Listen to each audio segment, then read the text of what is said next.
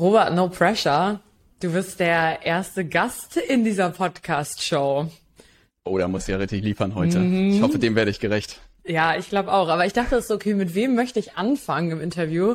Und da dachte ich, ich glaube, die Leute, die jetzt schon, ich glaube, neun Folgen sind online, die jetzt schon neun Folgen gehört haben, die haben auch schon ein paar Mal deinen Namen gehört. Und ich dachte, es wird Zeit, dass sie sich auch kennenlernen.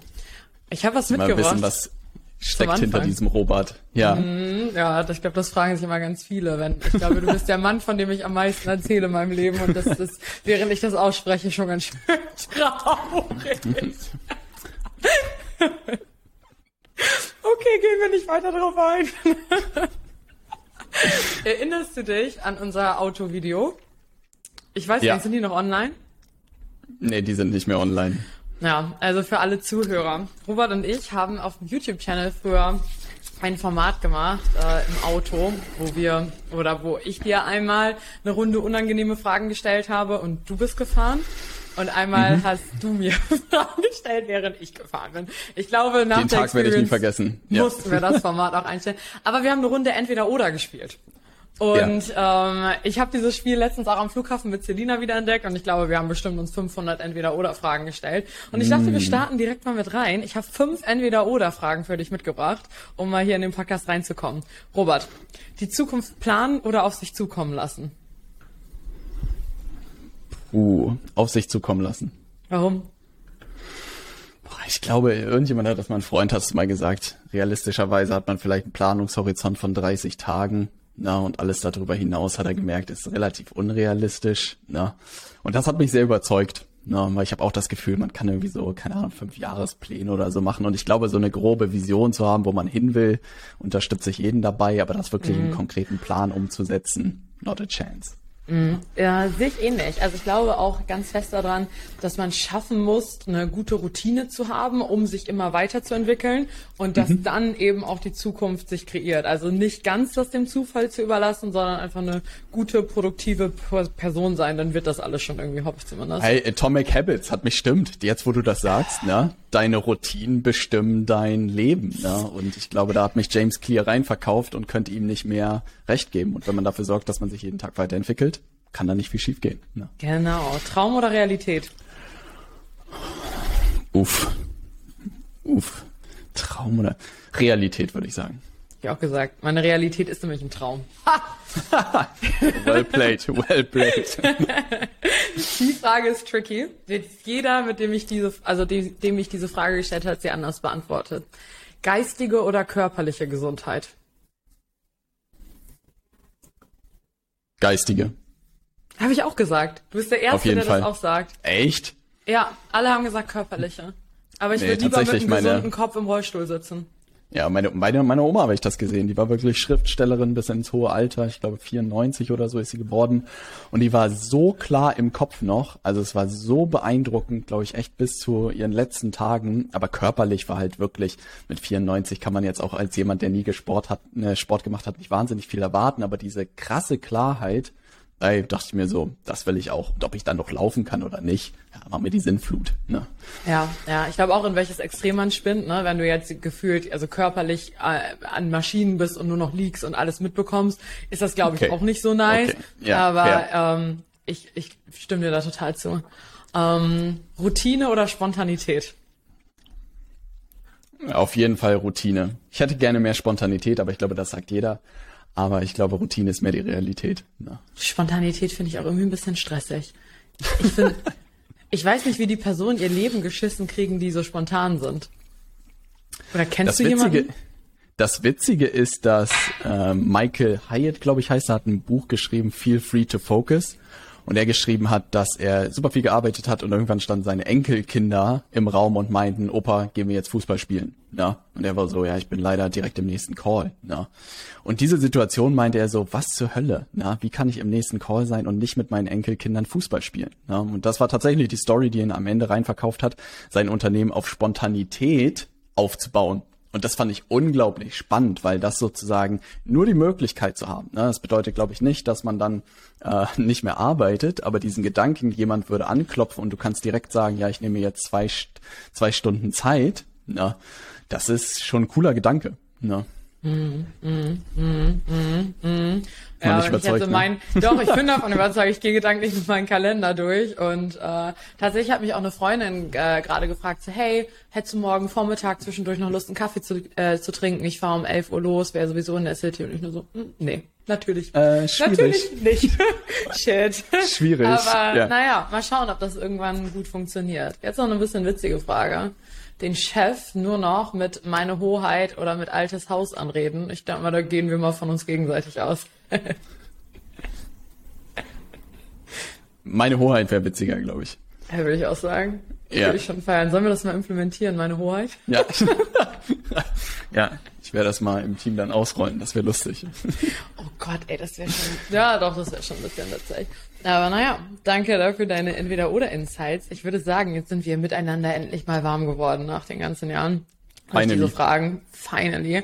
Und ich würde gerne mal unsere Kennenlerngeschichte ausrollen in dieser Folge, weil ich glaube, A ist die gar nicht so präsent. Also wir haben da, glaube ich, noch nie wirklich öffentlich so ganz detailliert drüber gesprochen. Und ich bin auch total interessiert dran, wie du das Ganze wahrgenommen hast. Und ich würde direkt Ja. mal den Ball rüberschmeißen. Wie erinnerst du dich oder an was erinnerst du dich am Anfang? Wie, wie ist überhaupt unser Kontakt zustande gekommen? Wie hast du das wahrgenommen? Ja. Also Full Disclosure, bevor ich Haue bekomme von meiner spanischen Ehefrau ne, zu Hause. äh, Kennenlernphase bei AC bedeutet und mir, dass wir uns beruflich kennengelernt haben für alle Podcast-Hörer. Ne? Ich glaube, das muss man hier vorweg schicken. Weil AC, man, man darf nicht davon ausgehen, dass die Leute diese Aufmerksamkeitsspanne haben. Und ich sehe schon, ach echt, ihr seid auch noch ein Ehepaar? Ne? Also Full Disclosure, wir sind hier im Business-Kontext und ich will Haue zu Hause vermeiden. Ne? Äh,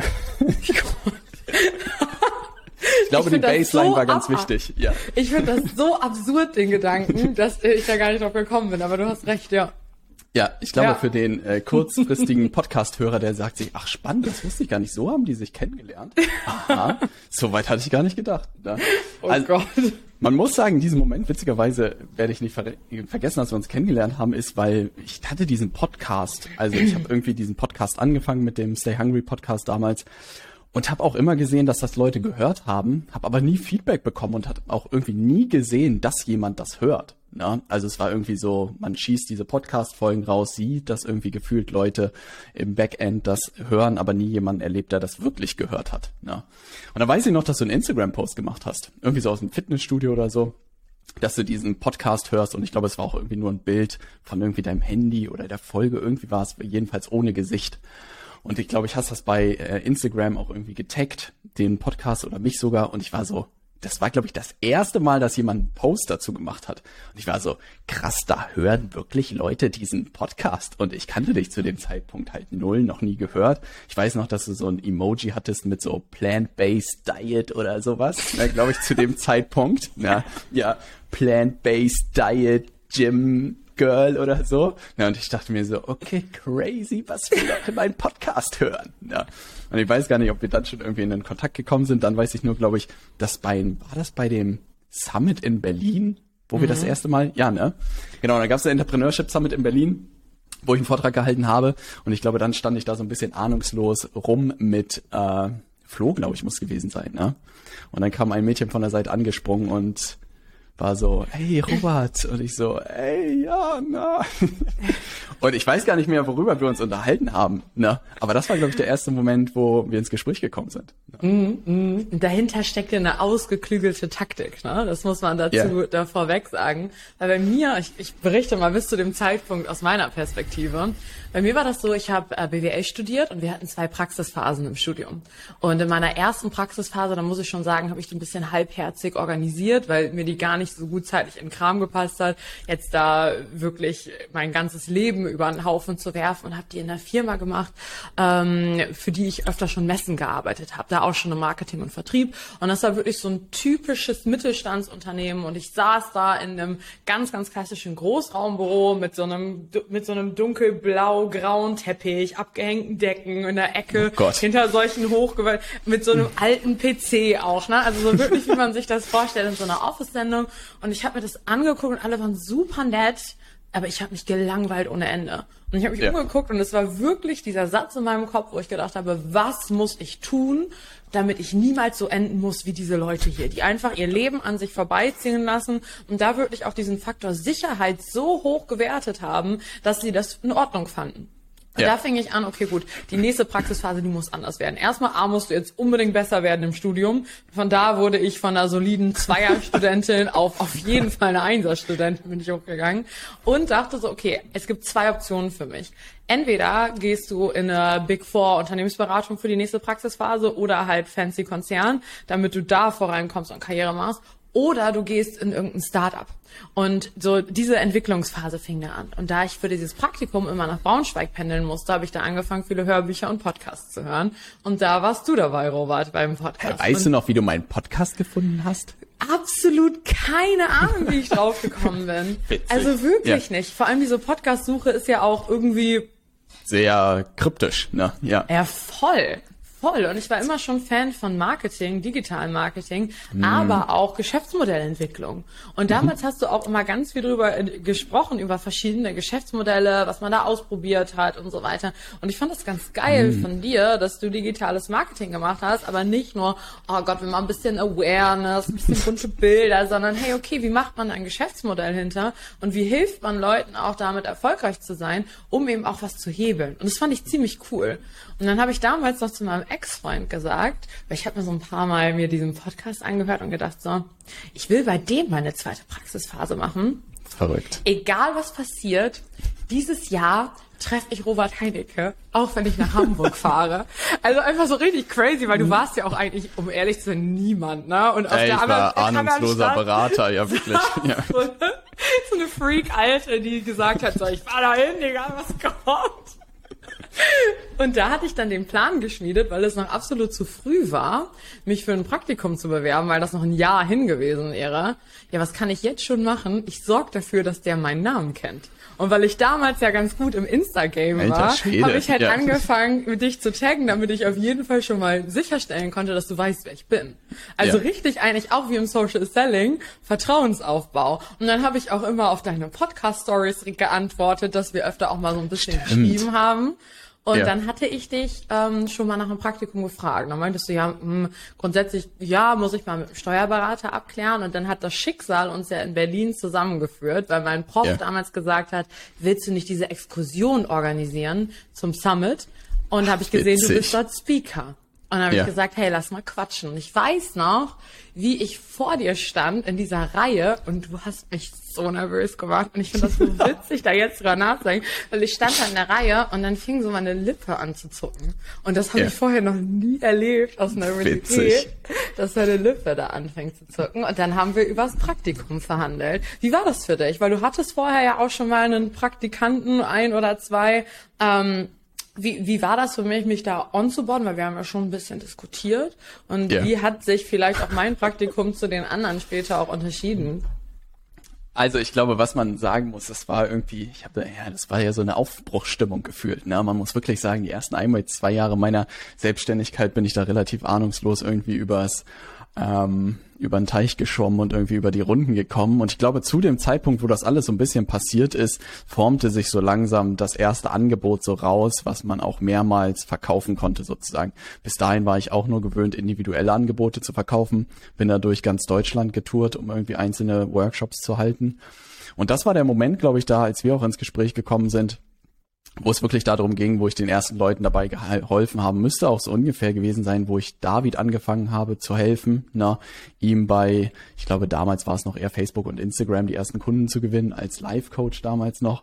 Und es formte sich so langsam, ey, das könnte irgendwie ein bisschen was Stabileres werden. Es fühlte sich aber alles noch sehr wackelig an. Und ich weiß noch, diese Verhandlung, die wir hatten, du meintest irgendwie, hey, ich will hier irgendwie bei dir super gerne arbeiten, ne? Und das wäre das, was ich gerne für das Praktikum haben will. Ich war nur so, Alter, ich kann gerade mal meine Miete bezahlen, ne? wie soll ich denn jetzt noch jemanden bezahlen? Und habe dann so ein bisschen versucht zu argumentieren, ja, ist ja auch irgendwie, du lernst ja auch wahnsinnig viel, aber es wäre erstmal ein unbezahltes Praktikum. Das hat natürlich AC nicht auf sich sitzen lassen und hat mir dann eine lange E-Mail geschrieben, warum es sich, glaube ich, irgendwie lohnt, das Ganze zu machen und dass du es aber nicht einsehen würdest, ne, da ein unbezahltes Praktikum zu machen. Und dann meinte ich, ey, mit dem mit der Überzeugungskraft, da kann ich, da kann ich mitarbeiten. Ne? Ich glaube, dann haben wir uns darauf eingelassen, dann muss das alles irgendwie gestartet sein. Ich glaube, das Dankbare war, und das war relativ verrückt, wie schnell du das auch übernommen hast, diese Beratungssparte. Für alle Leute, die es vielleicht nicht wissen, wir hatten so ein Tool, ein E-Mail-Tool, Help Scout nennt sich das. Ne? Und das war wirklich so, ich habe jedes Mal Bauchschmerzen bekommen, wenn ich das Ding aufgemacht habe. Ne? Zum einen, weil ich E-Mails irgendwie wer schreibt gerne E-Mails, ne? Und zum anderen ist es natürlich auch nicht einfach, wirklich Beratung auf der 1 zu 1 Ebene zu machen und zum halt schriftlich irgendwie zu machen. Und ich meine nur so, ey, AC, du hast direkt hier Verantwortung. Ne? Das ist ja das Beste, was dir passieren kann. Ne? Kümmer dich mal um die Kunden, dass die da gut versorgt sind. Ne? Und du hast das einfach, habe ich das Gefühl, direkt diese Challenge angenommen und von Tag eins irgendwie gewuppt und bis heute ziehe ich da noch meinen Hut davor, wie du das irgendwie über die Jahre da gemeistert hast. Ne? Auch einfach richtig verrückt zu sehen, ne? Ich weiß, also wenn ich jetzt heute auch schaue, ne, und heute bin ich ja diejenige, die ähm, sich auch Bewerbungen von anderen Leuten anschaut. Und ich schreibe mir ja. mittlerweile Stellen aus und so weiter. Und wenn ich mal so überlege, was ich für einen Film gemacht habe, für ein Praktikum. Ne? da war also, schon Commitment da. Also ich hatte Fall. eine Jahresstrategie, um ja. bei einem No-Name Praktikum zu machen für 400 Euro. Ne? Also das muss man dazu sagen. Wir haben ja, aber das ist gut, dass du das sagst. Ja. Messlatte ist hoch für alle Leute, die sich irgendwo bewerben wollen. Dann nehmt euch ein Beispiel an AC. Da kann der Gegenüber eigentlich nicht mehr Nein sagen. Ja. Das, also das habe ich auch noch nicht, also ich habe das auch bei uns jetzt noch nie so mitbekommen. Also bei, bei den Leuten, die bei uns arbeiten oder bei den Bewerbungen, die ich irgendwo bekomme. Und ich, ich weiß gar nicht, wie das, wie, wieso. Ne? Ich erinnere mich auch noch, ich bin noch mal nach Hamburg gefahren, haben miteinander gesprochen und diese besagte E-Mail, ich habe die auch noch. Ne? Ich muss man die irgendwann mal Witzig. veröffentlichen. Ja, die muss man wirklich veröffentlichen. Mir echt geschrieben, ich würde das so gerne mit dir machen, ne? aber ich ja. kann das nicht bezahlen. Aber ich liefere dir das, das. Das ist mir so zehn Stichpunkte und Wortlaut war, ich würde mich freuen, wenn wir das zusammen machen. Dann habe ich geantwortet, ich würde mich auch freuen, wenn wir, also ne, wir würde gerne mit dir zusammenkommen. Ich kann aber nicht investieren, wenn ich nichts habe. Ich war broke as fuck, ne, das muss man dazu sagen. Und ja. habt ihr dann auch genau die E-Mail gespiegelt, die Stichpunkte, was ich dir mitbringen würde, entgegengeknallt und sagt genau den gleichen Abschlussface, würde mich freuen, wenn wir das zusammen machen. Ey, so witzig. Das ist wirklich witzig. Und das muss man auch sagen, das ist ein paar Mal, glaube ich, mit einer Handvoll von Leuten vielleicht noch passiert über auch Instagram Stories oder so. Da habe ich das noch, also nie in der Dimension wie bei dir sozusagen, aber da hat man Leute erlebt, die sich auch beworben haben und so sehr on fire waren und gesagt haben, ey, ich würde gerne bei euch arbeiten. Aber das ist wirklich, ja, irgendwie abgeebbt irgendwie, ne? Ich glaube, vielleicht haben die Leute heute auch ganz andere Möglichkeiten, ne? Vielleicht ist heute auch nicht mehr diese krasse Nähe, die man irgendwie damals hatte. Aber ich sehe, du musst da irgendwas gesehen haben in, in Leaders Media, was ich selbst wahrscheinlich noch nicht gesehen habe. Ja, ja, vor allem auch rückblickend, ne? Also für ja. mich in dem Moment war es halt auch so das Thema, ähm, ja, natürlich muss ich dafür bezahlt werden. Und ja. mein Praktikum, ich habe in Hannover noch eine Wohnung gehabt und so weiter. Und auch alle anderen aus meinem Studium waren irgendwie bei VW und so weiter, haben irgendwie 1000 Euro bekommen dafür. Und ja. ich war so, okay, irgendwie müssen wir das hinbekommen. Was ist das für ein Halsabschneider, dass er mir dann nicht mal 400 Euro Der bezahlen alte Pfennigfuchser. Ja. ja, aber heute verstehe ich das ja natürlich, weil da war ja gar nichts. Ne? Also non. man muss ja auch ja. sagen, als ich, also als ich das mit dir geklärt habe, das war glaube ich ein halbes Jahr oder fast ein Dreivierteljahr, bevor das erste Programm online ging. Also da war ja wirklich nichts Einzelaufträge und Projekte und damals war das das New Level Consulting. Ich glaube, das ist einen Monat vorher gelauncht, bevor ich angekommen bin und da hatte Nils dann ja auch war Nils dann auch mit an Bord und auf einmal ja. warst du ja dann nicht mehr die Einzel One Man Show und dann waren wir zu dritt. Und ja das Ding war, glaube ich, auch, warum ich so viel so schnell gemacht habe, war einfach auch, dass wir eigentlich viel zu schnell gewachsen sind zu dem Zeitpunkt. Also dieser, dieser Change, der da kam, der war ja unfassbar. Der war wirklich sehr schnell. Es kam, glaube ich, auch daraus, dass, wie du gesagt hast, dieser Launch da war. Ich weiß noch, ich glaube, das erste Mal irgendwie 20.000 Euro in einem Monat oder durch diesen Launch verdient. Ich habe mich wie der König der Welt gefühlt. Ne? Also war mhm. wirklich so, so viel Geld habe ich nie in einem Rutsch sozusagen verdient. Und dann war so, ja, ja, jetzt muss man ja auch Leute einstellen. Ne? Aber dann kamen auch ganz viele Monate danach, wo, glaube ich, sich gar nichts mehr getan hat, so groß. Ne? Ich weiß noch, dass wir alle möglichen Sachen probiert haben, auch mit irgendwie so, glaube ich, 390 Euro pro Monat, wo Leute irgendwie mitmachen konnten und so. Und ich viele schlaflose Nächte da auch die, die nächsten Monate hatte, ja, weil das nicht einfach war. Auf der anderen Seite bin ich unglaublich dankbar, weil meine Entscheidung war immer, dass ich immer Lust hatte, ein Team irgendwie aufzubauen, dass ich nicht diese irgendwie hibbelige One One-Man-Show bleiben wollte und mich auch immer da rein verkauft habe, umso früher du das lernst, desto besser. Und ich bin unglaublich stolz, dass wir auch gemeinsam aufgebaut haben, dass wir zu jedem Zeitpunkt immer ein cooles Team haben und noch heute haben. Ne? Und das müssen auch erstmal Leute hinbekommen. Ne? Und mhm. darauf bin ich tatsächlich sehr stolz. Ne? Mal so aus dem Nähkästchen geplaudert.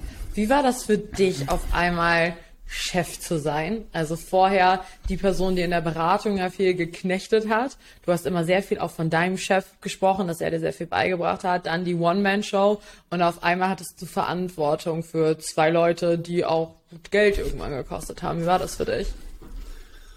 Also ich weiß noch den Moment sozusagen, ich glaube, wo, wo ihr gestartet sozusagen seid, ist, dass ähm, es so ein bisschen zu Professionalität führt. Also ich habe das Gefühl, die Professionalität hat sich gefühlt über Nacht, bevor ihr gekommen seid, verdoppelt. Na, weil man so, Alter, man kann ja irgendwie nicht diesen Scherbenhaufen den Leuten präsentieren und sagen so, das ist das Geschluder, was wir hier machen. Na, also das erste, was ich wirklich gemacht habe, ist irgendwie alles aufzuräumen, alle Prozesse mal zu dokumentieren, zu gucken, wie man das irgendwie in Videos verpacken kann. Habe so eine riesen Library aufgebaut in Videos, wie alles funktioniert. Und das war schon mal ein Riesensprung. Und zum anderen, glaube ich, ist da auch wirklich eine große Wachstumskomponente unternehmerisch drin, weil du plötzlich Verantwortung hast. Du hast diese Kosten jeden Monat und du fängst auch an, anders zu denken, weil ich habe das Gefühl, sich selbst zu versorgen, das kriegt man immer irgendwie hin.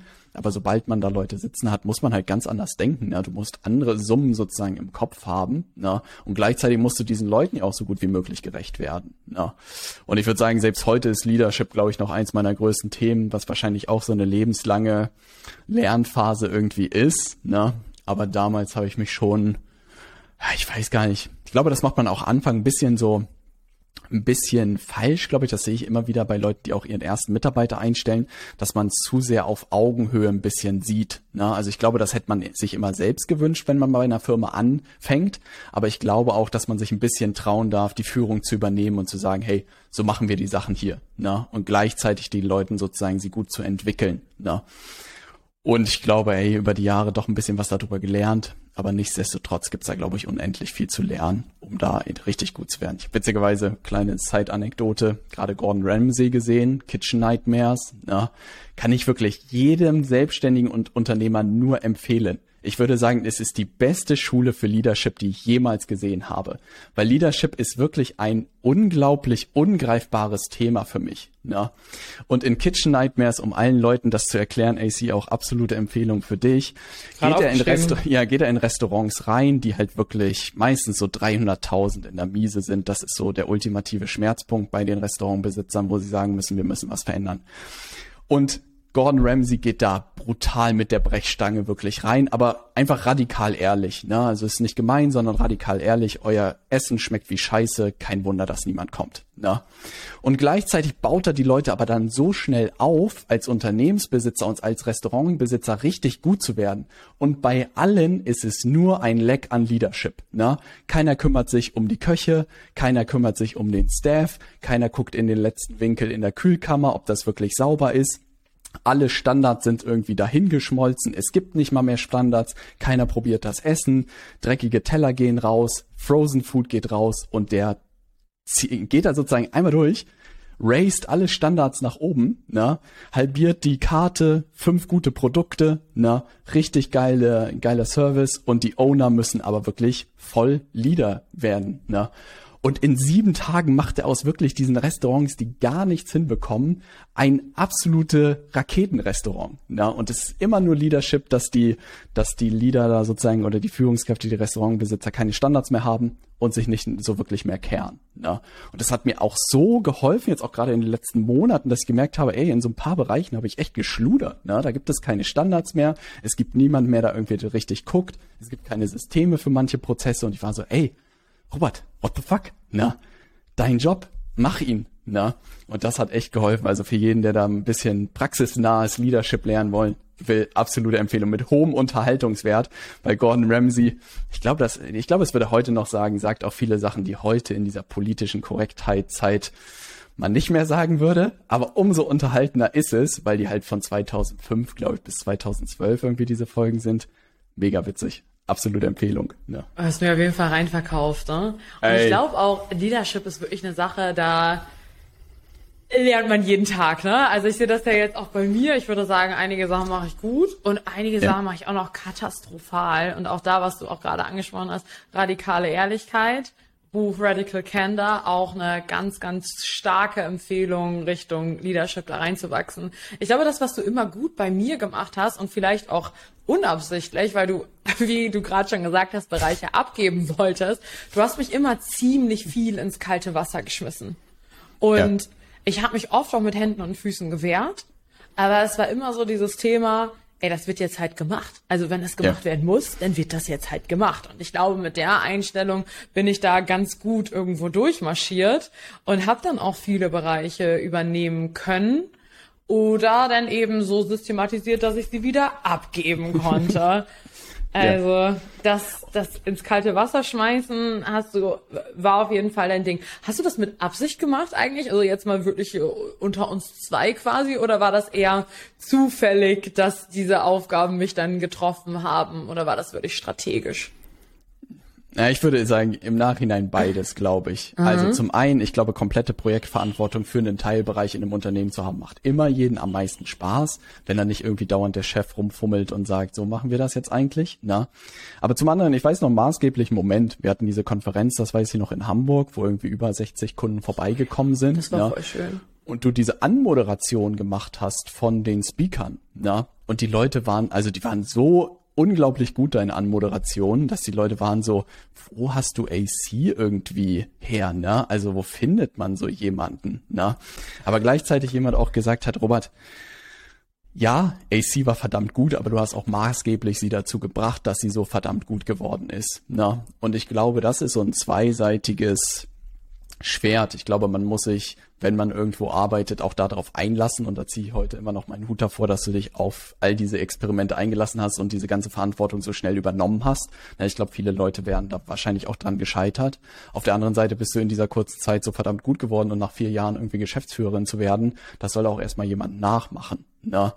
Und nimm es, ich glaube, es hat angefangen mit, ich will nervige Themen loswerden, ne? bis hin irgendwann so, wenn du diese ganzen Sachen gewuppt bekommst, was habe ich zu verlieren, wenn ich dir weitere Themen sozusagen gebe und die gut erledigt bekommst. Ja. Mhm. Und ich glaube, das ist vielleicht auch die nächste Phase für uns sozusagen im Unternehmen, glaube ich, wird spannend, wenn man gewisse Themen auch gemeinsam sozusagen sich wieder anguckt. Weil das habe ich auch für mich gelernt, dass wenn man gemeinsam sich Themen anguckt, auch nochmal was ganz anderes rauskommt, als wenn jeder isoliert drüber nachdenkt. Ne?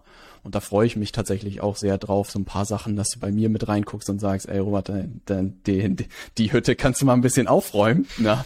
Und gleichzeitig vielleicht auch in der Beratung so ein paar Sachen mit angucken, wo ich denke, ey, vielleicht sind da noch ein paar Sachen, die man so und so machen kann. Ne? Ich glaube, da muss man so einen Weg für sich irgendwie finden, aber den Weg, den du da gegangen bist, da kannst du, glaube ich, unglaublich stolz auf dich sein. Ja. Dankeschön. Und ich war, also das, was du auch gerade gesagt hast, ne? Wo hast du AC gefunden? Und dann aber im nächsten Satz, du bist auch maßgeblich daran schuld, dass sie so gut ja. ist, wie sie ist. Und das klingt, finde ich, wenn man das als erste hört, immer ein bisschen anmaßend, wenn man sowas über sich sagt. Ja. Aber ich würde das für dich komplett unterschreiben. Weil das ohne mich. das, was wir da, wo du mich da durchgehen lassen hast, wäre ich never so weit gekommen.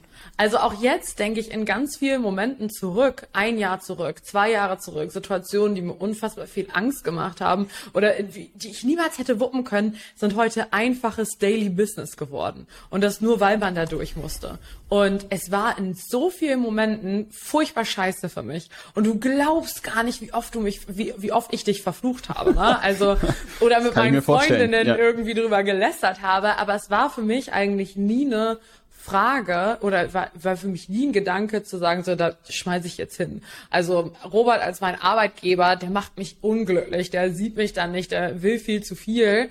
Äh, ich muss jetzt was anderes und das war für mich nie das Ding, sondern hey, okay, wie kriegen wir das jetzt gewuppt? Aber ich glaube auch, weil Leaders Media sich schon von Anfang an angefühlt hat wie ähm, wie mit mein Laden. Ne? Ja. Also.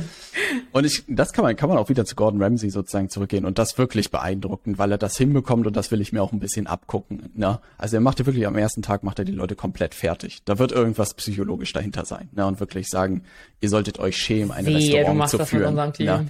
Wirklich. Keine Sorge, ne? Also wird ja nicht passieren, weil die Standards nicht da sind. Mhm. Aber in den Tagen da drauf feiert er jeden Erfolg auch umso größer. Ne? Es ist unglaublich, was ihr für eine Entwicklung in diesen Tagen gemacht habt, wie ihr das heute gewuppt habt. Ihr könnt super stolz darauf sein, was ihr. Und du musst diese, die Augen der Restaurantbesitzer sehen, ne? Dieses Leuchten von so einem Star-Chef oder so einem Star-Koch der Welt zu hören, dass sie wirklich einen richtig guten Job gemacht haben, da geht auch deren Herz so auf. Ne? Und ich glaube, da auf der Seite bin ich vielleicht an einer Stelle noch ein bisschen zu hart, aber ich habe das Gefühl, so so ehrlich zu werden, ist glaube ich auch selten geworden. Also ich habe das sehr das Gefühl, auch wenn man mit Leuten redet, wird man heute sehr gepempert irgendwie ich glaube, so wie ist denn das mit so Ausbildungszeugnissen und so, da gibt's ja mittlerweile so Schlüssel, dass alles irgendwie so positiv anhört, dann packt man das in so einen Generator und dann kommt raus, dass man eine 5 Minus eigentlich hat und dass man irgendwie der schlechteste Arbeitnehmer war. Ja. Und ich denke mir so, wann ist das passiert, dass man den Leuten nicht mehr sagen kann, dass sie irgendwie einen beschissenen Job gemacht haben. Ja. Und ich habe das Gefühl, wenn man da einfach ehrlich ist ne, und den Leuten gleichzeitig konstruktive Kritik gibt und ein Interesse hat, sie auch aufzubauen und weiterzuentwickeln, dann ist etwas, was ich wirklich von Gordon da gut gelernt habe in den letzten Tagen.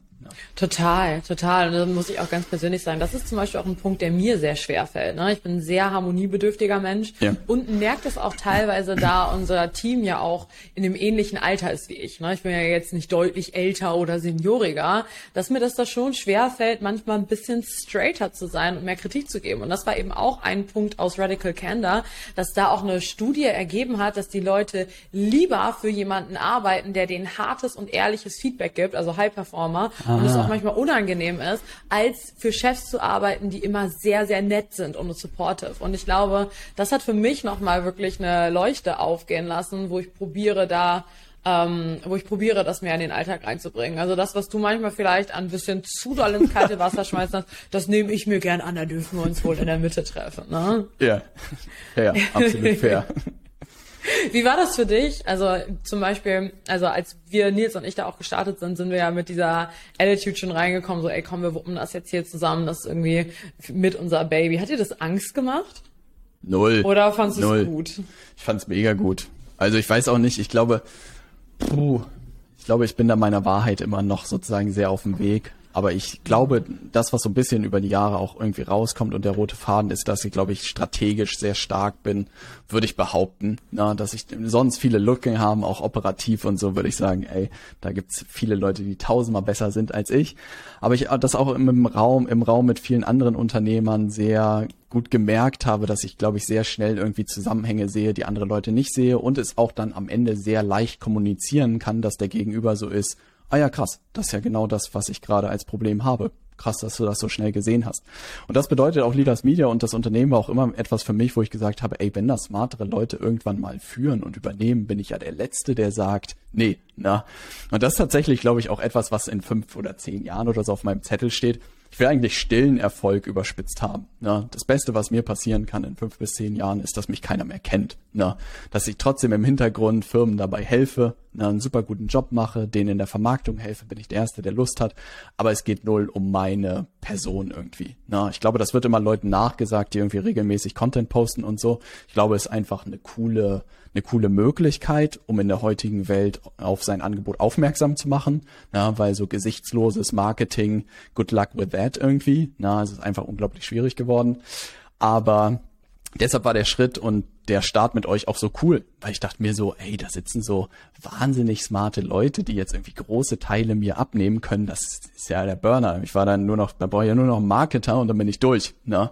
Dass am Ende dann alles ein bisschen komplizierter wurde, als man dachte, na, glaube ich, gehört zum Prozess. Ne?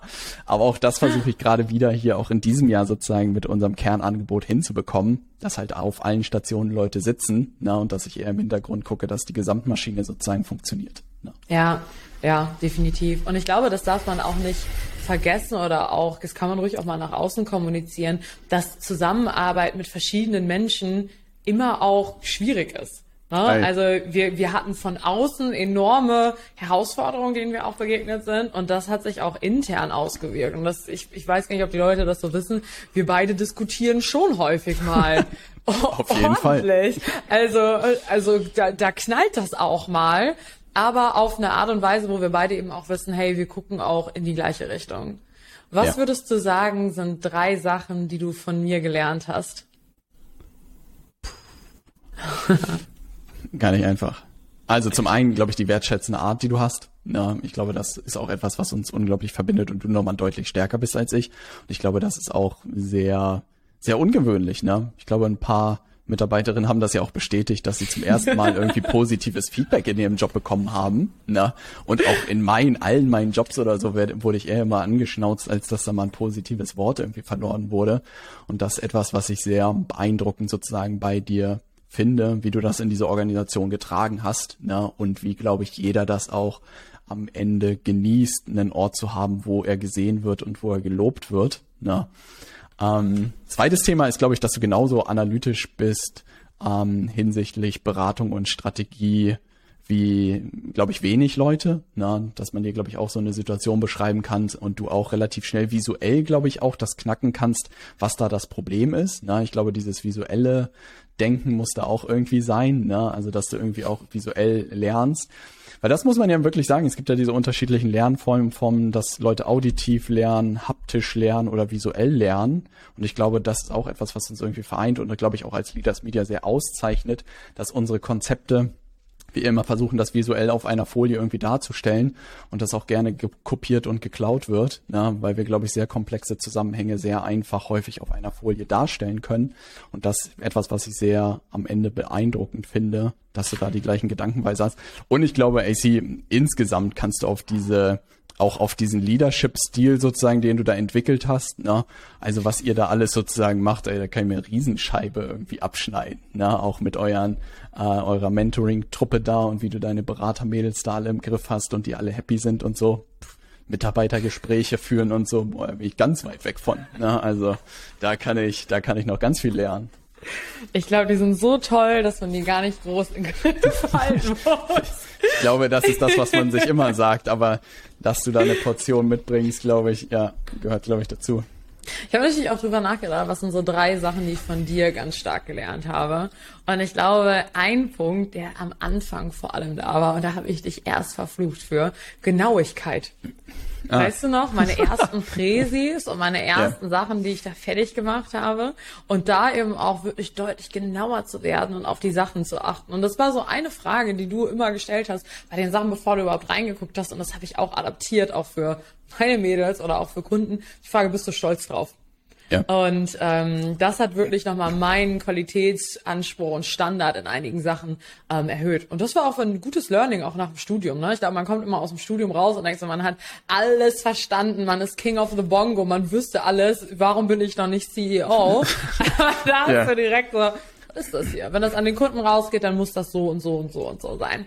Dann eine Sache, die ich auch immer noch an dir bewundere und wo ich auch sagen würde, so, das habe ich definitiv von dir gelernt, diese Shit needs to get done Mentality. Es gibt keine Aufgabe, für die man sich zu schade ist. So, hm. natürlich muss man irgendwo schauen, dass es Sinn ergibt, wie man seine Stunden einsetzt. Aber wenn Klopapier bestellt werden muss, dann muss halt Klopapier bestellt werden. Ne?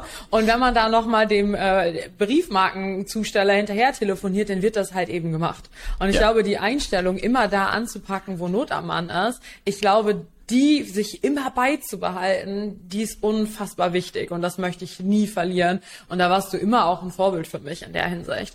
Und was du auch immer ganz gut machst und wo ich sagen würde, so, boah, ey, da kann ich auf jeden Fall in der nächsten Zeit nochmal mehr drauf achten.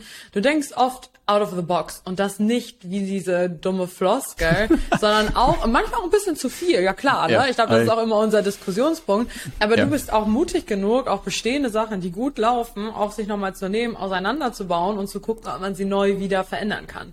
Und ja, ja es ist oft, mm. es ist oft auch mal hart und nervig, definitiv. Aber das ist auch der einzige Weg, um innovativ zu bleiben und gut zu bleiben. Und dann kommst du manchmal an und sagst, hey Augustin, wie sieht das eigentlich aus in dem Prozess? Ist der überhaupt noch aktuell? In dem Momenten denke ich so, Digga, lass mich in Ruhe, ne? Ist doch alles gut. Aber dann gucke ich ja. rein und denke häufig so, stimmt, der hat recht. Unser Anspruch ja. ist dort eigentlich höher. Da müsste man, da, da, da müsste man reingehen. Und ich bin ich vollkommen bei dir. Ich glaube, das ist mein Fluch und Segen zugleich. Also ich glaube, ich lebe in Veränderung. Na, also ich glaube mhm. auch als als Unternehmer ist das, glaube ich, so ein bisschen sehr, dass man sehr drive für auch Veränderung, aber gleichzeitig in einer Firma das Beste passieren kann, dass alles standardisiert ist und läuft und keiner mehr da fummelt. Na? Und ein Freund von mir sagt, glaube ich, hat das irgendwann mal gesagt als Unternehmer sollte bloß nicht probieren, irgendwie sein Unternehmen irgendwie zu managen. Na, und da hat er, glaube ich, so viel Wahrheit drin, weil auch im letzten Jahr habe ich irgendwie so viel an Sachen rumgerakst, an denen man nicht hätte rumraksen müssen. Na, das nehme ich gerne sozusagen auf meine Kappe. Ähm, und ich glaube auch insgesamt, das gilt, glaube ich, nicht nur als Unternehmer, sondern auch als Geschäftsführer ein gleiches Spiel, na, dass man so aufgesetzt bekommt, dass es alles ohne einen funktioniert und man eigentlich nur noch diese Gesamtklaviatur irgendwie hat. Aber das, was du auch schön gesagt hast, dass man sich niemals zu schade sein sollte. Na, ich glaube, viele Leute haben diese Vorstellung vom Geschäftsführer, der irgendwie nur noch Espresso trinkt, auf irgendwelche Reports guckt und Leute hin und her schickt. Ne?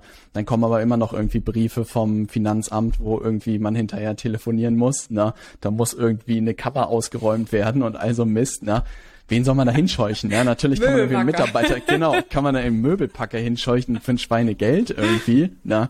Mhm. Oder man macht das irgendwie mal eben selber, ne? Und ich glaube, ey, Vielleicht kommen wir irgendwann dahin, dass man für alles irgendwie Hände hat, aber bis dahin, glaube ich, sollte man sich da wirklich nicht zu fein sein. Ja. Nee, definitiv nicht. Jetzt haben wir ja so, so gut und nett übereinander geredet. Was würdest du sagen, sind unsere gemeinsamen Schwächen? Also von uns beiden als Team Punkte, an denen wir noch arbeiten dürfen. Hast du da auch drei? Entwicklungs äh, drei wird, glaube ich, schwierig. Ja, würde ich auch sagen. Also ich glaube, das tatsächlich, und ich glaube, das kriegen wir gerade in den letzten Wochen nach und nach, glaube ich, besser hin. Ich glaube, wir müssen wirklich lernen, zusammenzuarbeiten. Witzigerweise mhm. Gordon Ramsay auch ganz viel. Da gibt es ganz viele Leute, auch so Geschäftspartner, die das schon lange machen und die haben sich so ihre eigenen Welten geschaffen. Ne? Also die machen so ihre eigenen Bereiche, aber haben sich so irgendwie ja ihre kleinen Hoheitsgebiete geschaffen, aber reden wenig. Also der eine guckt bei dem anderen nicht rein und der andere guckt beim anderen nicht rein. Ne? Und ich glaube, dass, wenn wir das hinbekommen, dann wird, glaube ich, Leaders Media nochmal auf eine ganz andere Ebene irgendwie wachsen, ne? weil ich glaube, aus dieser Symbiose entsteht nochmal was ganz anderes. Und ich glaube, man muss auch lernen, das muss mir auch anziehen, wirklich so ein bisschen egofrei zu diskutieren. Ne? Also ich selber rechne mir auch meine Sachen, die ich baue. Irgendwie ist das Gotteslästerung, wenn jemand wagt, meinen Funnel irgendwie zu hinterfragen. Ne? Und ich würde sagen, da kann man dich an mancher Stelle auch nicht von frei sprechen. Ne? Und ich glaube, wenn wir das das dieses Jahr hinbekommen, das ein bisschen emotionsloser zu betrachten, viele Themen, ich glaube, dann kann da was richtig Cooles entstehen. Ja. Ja, ich glaube wirklich, das sind unsere beiden größten Punkte. Und das ist halt auch, das ist auch so spannend, das auch bei sich selbst zu beobachten. Ne? Weil häufig gibst du Feedback auch zu bestimmten Prozessen. Und so der erste Impuls ist von mir, ich will das scheiße finden. Und dann, dann so nächster Impuls so, nee, das ist schon jetzt gut. Was, warum, warum willst du das jetzt scheiße finden? Das bringt erstmal dich voran und es bringt das Unternehmen voran. Ich glaube, da, ich, aber wahrscheinlich, das geht, da sind wir ja nicht die Einzigen, denen das so geht, ne? Und ich, ja, ja, ja. Also ich glaube, ja. das ist auch die Reise. Das haben tatsächlich auch viele Leute bestätigt, die irgendwie, keine Ahnung, ich glaube so Alex Homosi und so, die in Richtung Leute mit 10, 20, 50 Millionen Unternehmen gewachsen sind. Die meinten, umso höher man kommt, umso emotionsloser reden sie über die Unternehmen und das, was da passiert, ne? Weil ich glaube, der, der Scheiß, der auch über die Zeit passiert, wird immer größer, wird immer signifikanter und wenn du das an deine Emotionen ranlässt, glaube ich, ist dein Leben irgendwie miserable, ne? Und ich glaube, das ist auch so ein Weg, den man jetzt einschlagen kann und lernen muss und ich muss da höllisch viel lernen, wirklich zu sagen, ey, sind Prozesse, es sind Menschen, es sind Dinge, die nicht funktionieren. Ich habe immer das beste Interesse, dass es irgendwie gut wird. Wenn mein Zeug, was ich da mache, kacke ist, dann muss ich das aushalten und schlucken ne, und der Person vielleicht recht geben und gucken, wie man es gefixt bekommt. Ne. Und ich glaube, wenn man das hinbekommt, macht es das Leben viel leichter. Ne. Ja, ja, ist auf der anderen Seite natürlich auch, ich glaube, ähm, die Downside von der eigentlich sehr schönen Eigenschaft, nämlich dass wir beide gerne Sachen entwickeln und da leidenschaftlich ja. hinterstehen ne? und mhm. denken so, gut, da sind wir jetzt richtig, richtig stolz drauf und das natürlich dann auch wie Löweneltern verteidigen ihre Auf eigenen Konzepte. und das loszulassen ist schwierig, aber ich glaube, es wäre viel trauriger, hätten wir nicht Ideen, auf die wir stolz sind. Und das muss ich sagen, ist auch ein Thema, seitdem ich mit dir Geschäftsführerin bin, was äh, für mich schwerer geworden ist. Weil früher mhm. habe ich gedacht, so gut, ich habe jetzt eine Idee, ich habe für die eingestanden. Und wenn Robert sagt, er will das nicht, ist halt sein Laden, ne? Wenn das Nachbarn untergeht, bad for me, aber eigentlich viel schlimmer für dich. Ja. Aber jetzt, wenn du sagst, so gut, ich möchte jetzt hier was ändern und ich finde das maximal beschissen und denke so, okay, gut, das ist jetzt nicht nur Idee, das hat die Konsequenz, dass wir uns mitarbeitermäßig so verändern und das ist unsere Strategie und das und das und das, dann rattert für mich auf einmal im Kopf ein viel größerer Rattenschwanz durch, wo ich am Ende gefühlt im Knast lande und natürlich auf eine andere Art und Weise da irgendwie mitdiskutiere. Ne? Und ich ja. glaube, das ist auch das Einzige, was sich doll für mich verändert hat. Ah, das ist auch eine Frage, die bei mir in der Liste steht, die sich jetzt organisch tatsächlich hingeleitet hat. Was hat sich für dich verändert, seitdem ich mit Geschäftsführerin bin bei uns? Oder hat sich überhaupt was für dich verändert? Ich habe das Gefühl, dass du die Rolle schon von Tag eins gefühlt hattest. Na, und ich glaube, dass es was sehr Natürliches war, dass du in diese Position dann reingewachsen bist und den Titel bekommen hast. Na, also gedanklich hat mich wahnsinnig, nicht wahnsinnig viel für mich geändert. Ich glaube, was du auch lernen darfst, ist, nicht jede Änderung, die man im Unternehmen macht, führt dazu, dass man im Knast landet als Geschäftsführer. ich glaube, da darf man tief durchatmen, aber gut, dass das rausgekommen ist. Ich hatte auch das Gefühl, manche Diskussionen in letzter Zeit waren so ein bisschen emotionaler, als ich sie sonst gewöhnt war. Und ich glaube, was mir damals mein Chef empfohlen hat, das war tatsächlich ganz cool. Er meinte, wenn du was baust, ist es immer ein erster Aufschlag, ne? Und der dritte, die dritte Version, wenn andere Leute es gesehen haben und ihre Punkte eingefügt haben, dann ist es richtig gut. Und das versuche ich mir auch immer wieder zu Gemüte zu führen, dass alles, was ich baue, ist erstmal so, ey Leute, das ist verletzlich, das ist ein erster Entwurf, es ist ein Prototyp, ne? Gebt mir mal sozusagen, was ihr da seht, ne? Sodass wir eine richtig coole Version draus bauen können, ne? Und ich glaube, das ist etwas, was mir auch geholfen hat, zumindest in der letzten Zeit ein bisschen entspannter mit den Ergebnissen, die ich irgendwie gebaut habe, zu werden, weil ich sage, ey, das ist mein bester Anlauf, den ich gerade habe ihr seid alle in vielen Bereichen deutlich smarter. Was würdet ihr jetzt noch irgendwie damit machen, damit wir eine richtig coole Version irgendwie bauen können? Na? Und ich glaube, dann kriegt man das ein bisschen raus. Aber es ist gut, dass das rausgekommen ist, AC. Na, da brauchst du dir keine Sorge machen, dass du da irgendwie im Knast so schnell landest. Ja, da bin ich, äh, da, da, da, da nehme ich dich vom Wort. Ne? Wir haben das ja jetzt dokumentiert. Diese ich habe eine Arbeit. kleine Story dazu, die dir vielleicht helfen wird. Wenn man sozusagen sich, glaube ich, 2008 Lehman Brothers anguckt, ne, die ja wirklich maßgeblich ein Verbrechen gefühlt gemacht haben. Ich glaube, da ist ein Manager wirklich ins Gefängnis gegangen. Ne? Und das, das darf man sich wirklich nicht ausmalen. Ne? Also ich weiß nicht, wie die Wirtschaft das hinbekommen hat, irgendwie gefühlt, irgendwie immer mit, und es gibt ja Unternehmen, die sonst was machen. Also ich meine, wir machen so geile Marketingberatungen und so guten Job für unsere Kunden. Ne? Also was da draußen für ein Schindluder getrieben wird. Ich glaube, man darf nur nicht Steuern hinterziehen, wie Uli Hoeneß. Ne? Dann gehen sogar so Celebrities für ein paar Jahre in Knast. Aber solange man das nicht macht, ist es absurd, wie viele Leute da irgendwie aus dem Gefängnis geblieben sind. Ja. Ja, VW-Skandal, ja. Abgasskandal. Eine Person musste herhalten. Na, das darf man sich nicht ausmalen, ey. Ich habe von einem äh, CFO letztens gelernt, wenn man Steuern hinterzieht, dann muss man das aber im großen Stil machen. Damit, da muss es sich lohnen, ne? und damit die, die Behörde zu viel Respekt hat, das ganze Thema anzugehen. also, zeigt du da, was man soll. Anne, unsere gute Steuerberaterin, mal bitte ja. jetzt nicht hinhören. Nein, Quatsch. Nein, nein, nein, nein, nein, nein, nein. Aber das, äh, das stimmt, ne? Also, was du auch gesagt hast, äh, mit, das war irgendwie mein, also auf diese Geschäftsführerfrage zurück, das war halt wirklich auch, mein Gefühl ab Tag eins mit meinem Laden. Und das war so eine ja. witzige Situation, weil das war ja letztes Jahr, dann äh, haben wir ja recht lange drüber gesprochen, bevor das dann eben auch beim Notar irgendwann gelandet ist. Und dann kamen auch Leute auf mich zu und auch mal älter aus meinem Team meinte so, ja, fühlt sich das jetzt anders an für dich, jetzt hier zu arbeiten? Auch mit mehr irgendwie Verantwortung oder die Entscheidung irgendwo anders? Und ich habe diese Frage erst gar nicht verstanden, weil ich dachte so, Nee. Aber das ist wie dieses, du hast, was weiß ich, 30. Geburtstag und die Leute kommen an deinem Geburtstag und fühlt es sich anders an. Und ich so, Digga, gestern war ich 29 und 364 Tage alt, als ob der Tag jetzt was ändern würde. Ja, oder auch so diese Einstellung, ne? So jetzt bist du ja, hast du ja nicht mehr diese Arbeitnehmereinstellung. Hm? Jetzt ist alles. Jetzt mache ich, ich meinen Job richtig. Jetzt, jetzt lasse ich um 17 Uhr nicht den Stift fallen. Ich glaube, das Aber machen nee. echt viele Leute falsch. Ja. Nee, ich, ich glaube auch, das ist auch so ein Punkt, wenn, wenn man auch sagen würde, so, okay, was kann man anderen irgendwo mitgeben? Jetzt eben auch von der Arbeitgeberseite aus, wenn man sich auch verhält wie die Position, wo man hin möchte, dann steht einem da, glaube ich, nichts im Wege. Wenn man aber schon ab, die, wenn man sich für alles zu schade ist und gefühlt alles rechts und links aufwiegen möchte, ich glaube nicht, dass der Weg dann weiterhin so angenehm und so einfach ist. Und ich glaube, dass man so auch nicht weiterkommen würde. Schwierig, schwierig. Da gebe ich dir recht.